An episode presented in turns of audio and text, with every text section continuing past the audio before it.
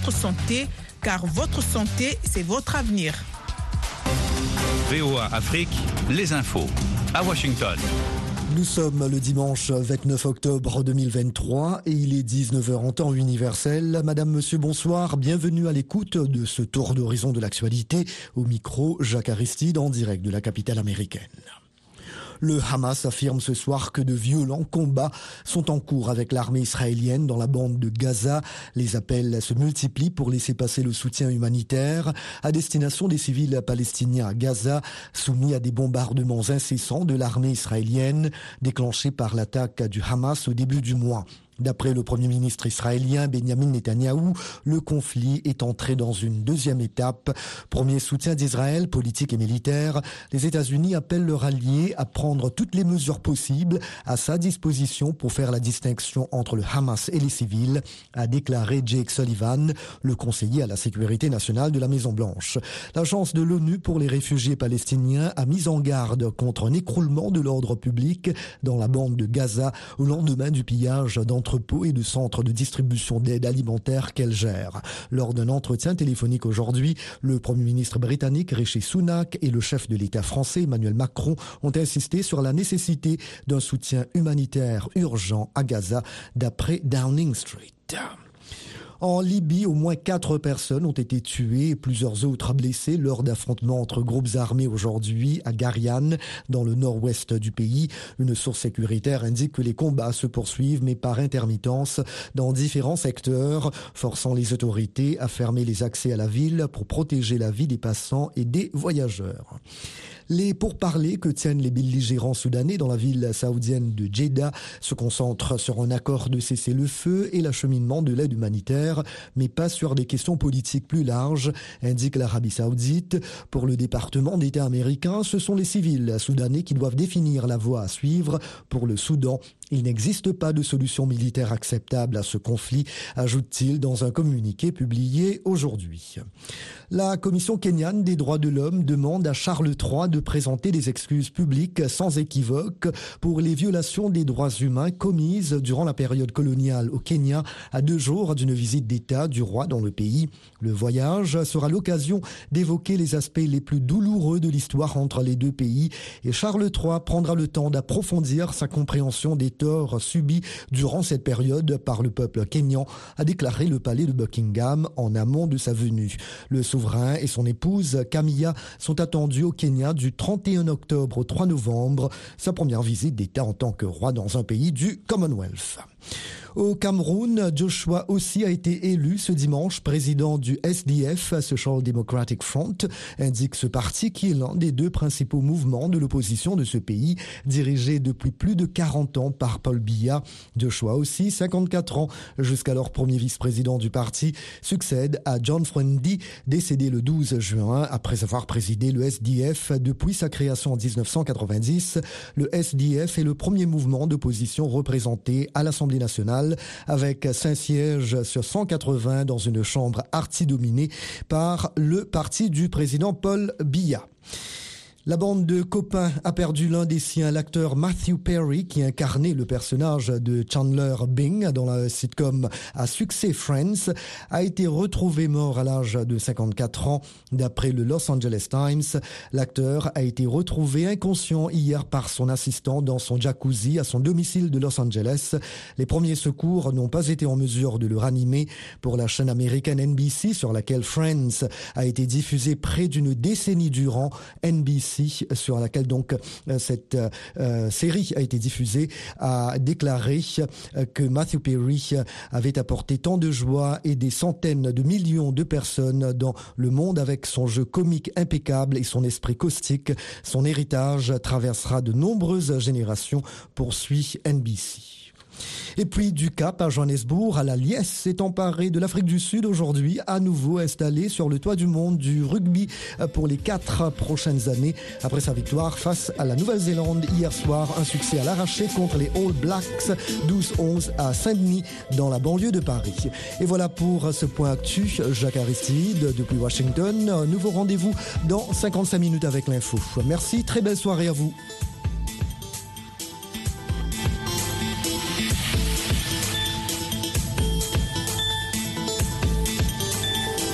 Soyez au cœur de l'info sur VOA Afrique.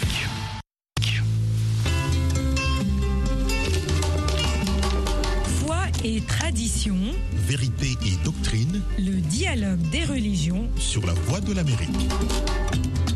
Bonsoir madame, bonsoir messieurs, bienvenue dans ce dialogue des religions. Eric Manelakiza avec vous au micro. La mise en onde est assurée par Michel Claire Joseph. Ce soir, nous parlons de la diversité religieuse. En Israël, les principales religions sont le judaïsme, l'islam et le christianisme. Le judaïsme est la religion dominante avec une grande majorité de la population juive. L'islam est pratiqué par une minorité significative de citoyens arabes et israéliens, tandis que le christianisme est suivi par une petite partie de la population, principalement des arabes chrétiens. En Palestine, y compris la Cisjordanie et la bande de Gaza, la majorité de la population est musulmane. Il y a aussi une importante minorité de chrétiens, en particulier à Bethléem et dans d'autres villes historiques. Le judaïsme est également présent, bien que la population juive soit relativement petite en Cisjordanie et à Gaza. Les questions religieuses jouent un rôle significatif dans le contexte politique et social de la religion, en particulier en ce qui concerne le conflit israélo-palestinien. Pour en parler, nous sommes en ligne avec le père Grégor Prijotko, originaire du Kazakhstan. Il est docteur en droit canonique de l'Institut catholique de Paris et docteur en droit de l'Université Paris-Sud Saclay, rattaché au laboratoire droit et société religieuse, chargé de cours à la faculté des sciences sociales, d'économie et de droit de l'Institut catholique de Paris. Père Grégor, bonsoir Bonsoir. et bienvenue dans le dialogue des religions. Merci beaucoup. Euh, euh, mon père, comment les religions du judaïsme, de l'islam et du christianisme euh, sont-elles liées à l'histoire et à la culture d'Israël et de la Palestine? On peut même dire que euh, euh, Israël, donc euh, le territoire actuel d'Israël et le, le ter- euh, le territoire palestinien, euh, c'est vraiment pour les trois religions mondiales monothéistes, euh, euh, c'est euh, euh, la, euh, terre la plus sacrée parce que on sait très bien que le judaïsme a ses racines sur cette terre depuis que Abraham a acheté un petit terrain pour ensevelir sa euh, euh, femme Sarah, et donc cela devient déjà à partir de ce moment-là un lieu saint et la terre sainte pour euh, euh, pour Israël entier. Ensuite, euh, bien évidemment, pour les chrétiens, toute la vie de- du Christ et, ses racines se, euh, euh, se, se forment autour de Jérusalem, Bethléem, Jérusalem, Nazareth, etc. Et puis, bien évidemment, pour les, musulmans, euh, c'est la terre euh, le troisième sanctuaire, pour ainsi dire, euh, troisième lieu saint où euh, le prophète euh, Mohammed a effectué son voyage nocturne à Jérusalem, Isra, euh, qui est décrit dans le Coran.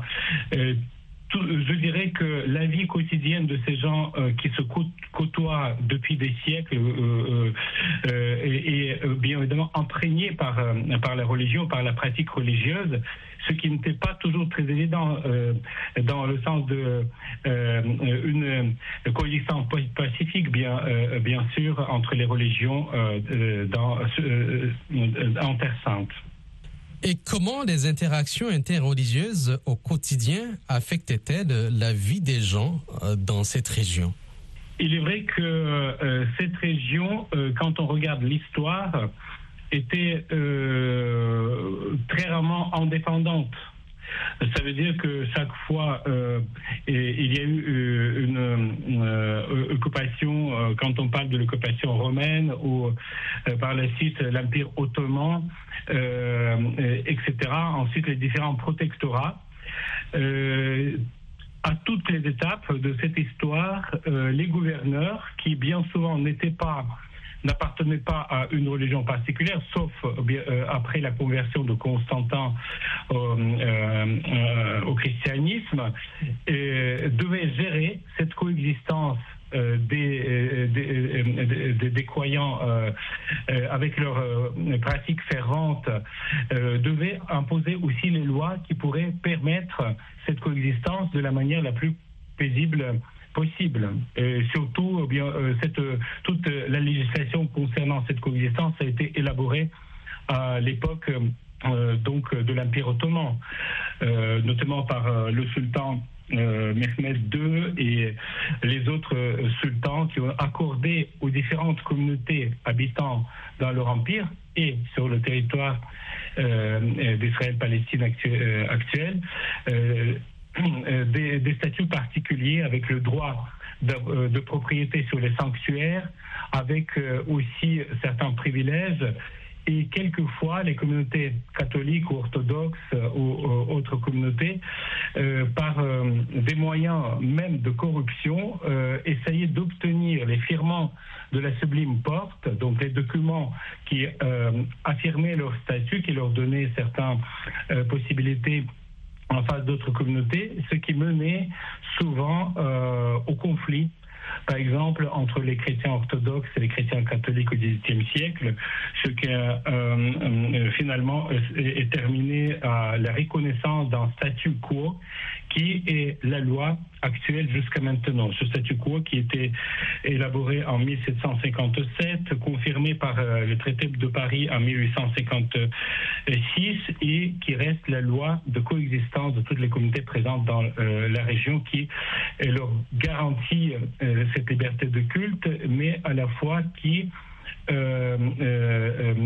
en quelque sorte permet au, mieux d'assurer la vie paisible entre les communautés qui peuvent avoir dans leur ferveur religieuse quelquefois des conflits les uns, les uns avec les autres.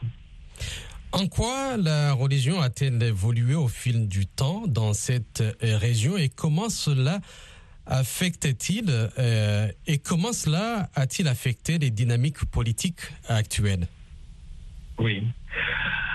Euh, donc, euh, encore une fois, quand on regarde les étapes de, développement de cette région, avec donc cette terre sainte considérée par les Juifs comme leur terre d'origine, la terre promise, ce qui est très fort, très fort euh, euh, justement euh, dans la l'existence, la, conscience d'appartenance à un peuple qui est un peu, qui se considère comme un peuple élu et qui est lié à cette terre, la terre où Dieu seul est le maître. Ensuite, avec euh, la conversion euh, au christianisme des empereurs romains, quand euh, cette province anciennement appelée Palestina, donc cette province romaine, ça vient de nom de Philistie, donc les, Philistins qui habitaient la région avant. Et donc, pour les chrétiens, les lieux saints, le tombeau du Christ, le lieu où le Christ est, mort et ressuscité, qui forme le centre de la foi chrétienne, devient euh, quelque chose de très important. C'est en ce moment-là, ben déjà euh, à partir du IVe siècle, les pèlerinages sont organisés depuis euh, très loin, depuis l'Europe. Il y a notamment, par exemple, un journal d'une pèlerine Etheria qui décrit jour par jour comment se passe la Semaine Sainte à Jérusalem au IVe siècle. Ensuite, avec la venue euh, des musulmans au XIIIe siècle, euh, les sultans euh, sont quand même très portés sur la sauvegarde de cette liberté religieuse. les sultans permettent l'accès libre des chrétiens donc au, tombeau du Christ et instaure cette custodie de la terre sainte confiée aux franciscains jusqu'à maintenant pour euh, s'occuper des pèlerins qui viennent euh, en cette terre. Puis pour les musulmans, ensuite, troisième euh, lieu saint dans la religion musulmane que devient Jérusalem, et dans les différents commentaires des, euh, des savants musulmans qui, qui, donnent à cette ville une importance aussi primordiale pour pouvoir cohabiter en paix. il est vrai que c'est pas toujours très facile mais euh, c'était surtout les sultans ottomans qui ont établi euh, euh, ce mode de vie, ce statu quo que, que utilisons aujourd'hui pour que dans cette évolution donc de la présence religieuse, parce qu'il est vrai que dans l'État d'Israël, par exemple, quand même, surtout avec le gouvernement actuel qui est qui est de l'extrême droite, quelquefois les autres religions se sentent un petit peu lésées et on en a parlé que juste avant euh, ce conflit qui se produit aujourd'hui, euh, quelques jours avant ce conflit, et, les chrétiens se sont plaints, notamment les chrétiens orthodoxes ou les chrétiens euh, catholiques qui faisaient leur chemin de croix quand les, les, habitants juifs radicaux venaient leur cracher dessus. Euh, le gouvernement a dit qu'il n'admettra pas de comportements pareils, mais quand même, il y a toujours, il y eu des tensions. Peut-être euh, euh, à certaines époques, c'était à, cause de la force qui, les forces qui contrôlaient le mandat britannique, par exemple, ou sous les sultans ottomans où euh, la force venait de l'extérieur en quelque sorte pour établir les règles, cette coexistence était euh, plus pacifique, mais euh, on remarque bien quand il y a une des religions qui commence à avoir plus d'importance, les autres commencent à être lésées. Et établir l'équilibre est très compliqué. Pouvez-vous expliquer comment les fêtes religieuses et les rituels sont célébrés et comment ils unissent ou divisent les communautés? Alors, euh, concernant les fêtes religieuses, euh, nous savons que le pèlerinage euh, annuel à Jérusalem est vraiment quelque chose d'essentiel pour la religion juive. Et il y a le proverbe, quand les Juifs se saluent entre eux, ils, se disent alors on se verra à Jérusalem. Ça veut dire que voilà, c'est un lien qui unit le peuple qui est éparpillé partout dans le monde, qui unit les judaïsmes des courants très différents.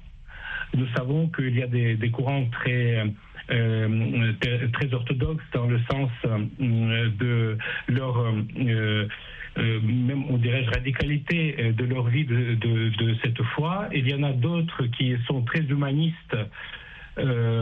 qui néanmoins tous sont imprégnés par l'importance de, ces lieux saints euh, dans la vie euh, et leur pratique euh, quotidienne, leur pratique religieuse. Nous savons que devant le mur de lamentation, les pèlerins juifs affluent quotidiennement pour pouvoir prier devant ce bout de, l'ancien temple de Jérusalem, dont elle espère un jour la reconstruction, le rétablissement de royauté de Dieu sur Israël.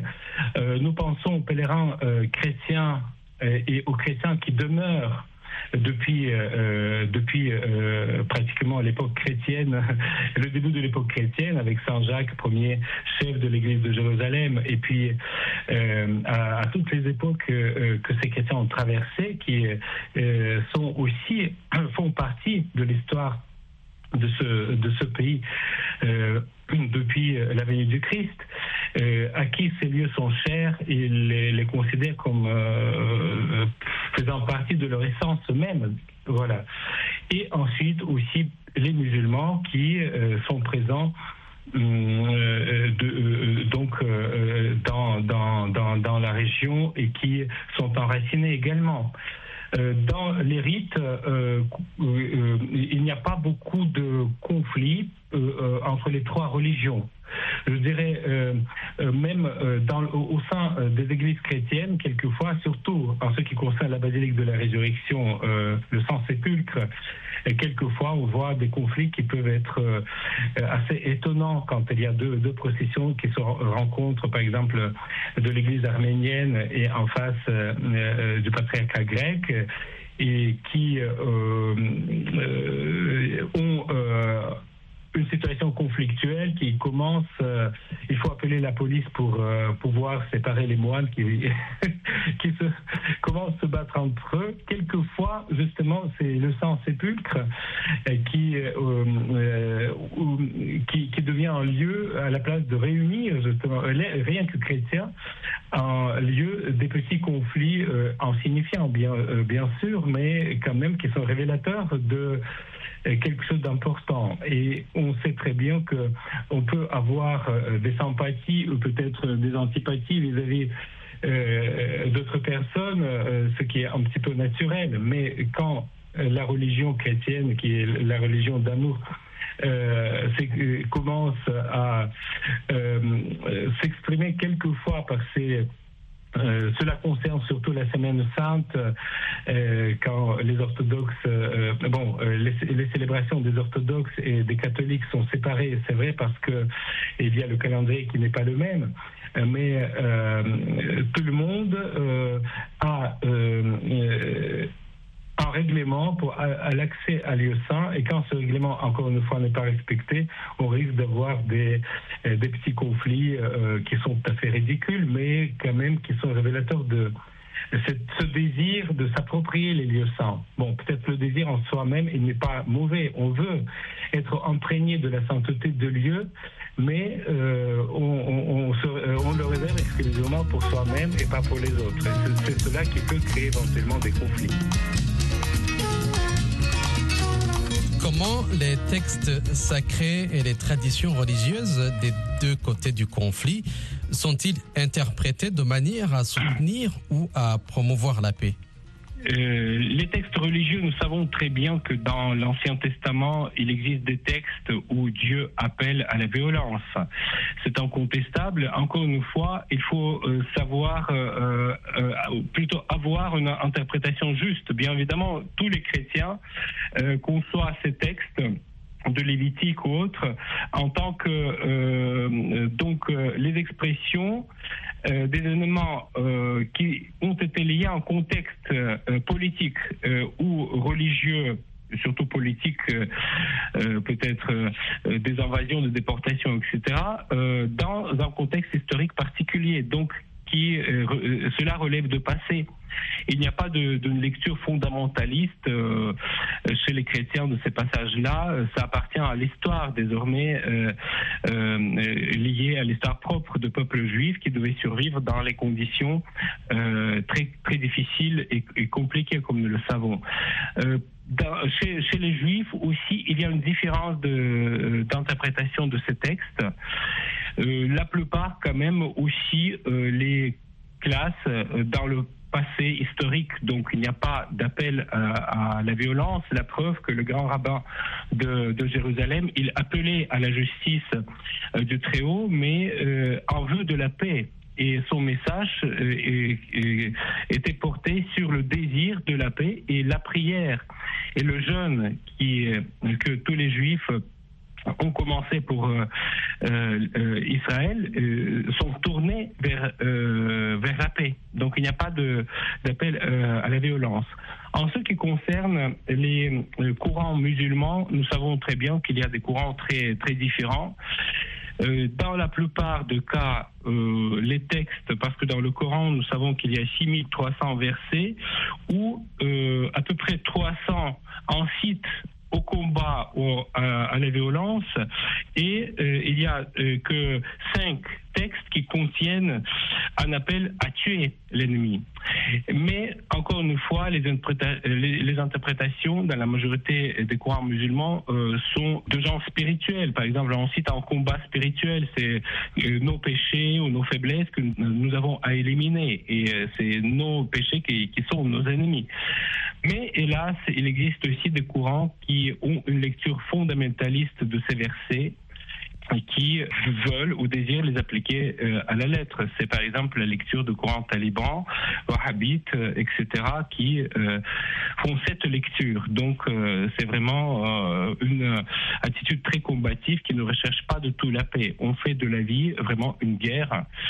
c'est cela qui, c'est cette minorité, mais qui, fait beaucoup, qui cause beaucoup de souffrance maintenant dans le monde, en Proche-Orient et partout où ces, ces courants sont présents.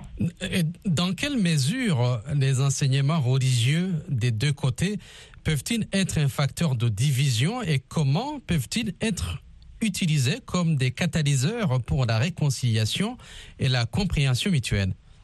Je crois que les enseignements euh, religieux euh, des deux côtés, donc si on prend euh, le monde palestinien et, et, puis le monde et, israélien, de toute façon, les deux religions se définissent comme les religions qui recherchent la paix. Souvenons que euh, islam euh, veut dire euh, la religion de paix et Jérusalem, Jérusalem, c'est la cité de la paix. Mais nous savons que malheureusement, à Jérusalem, la paix était toujours très instable depuis depuis toujours.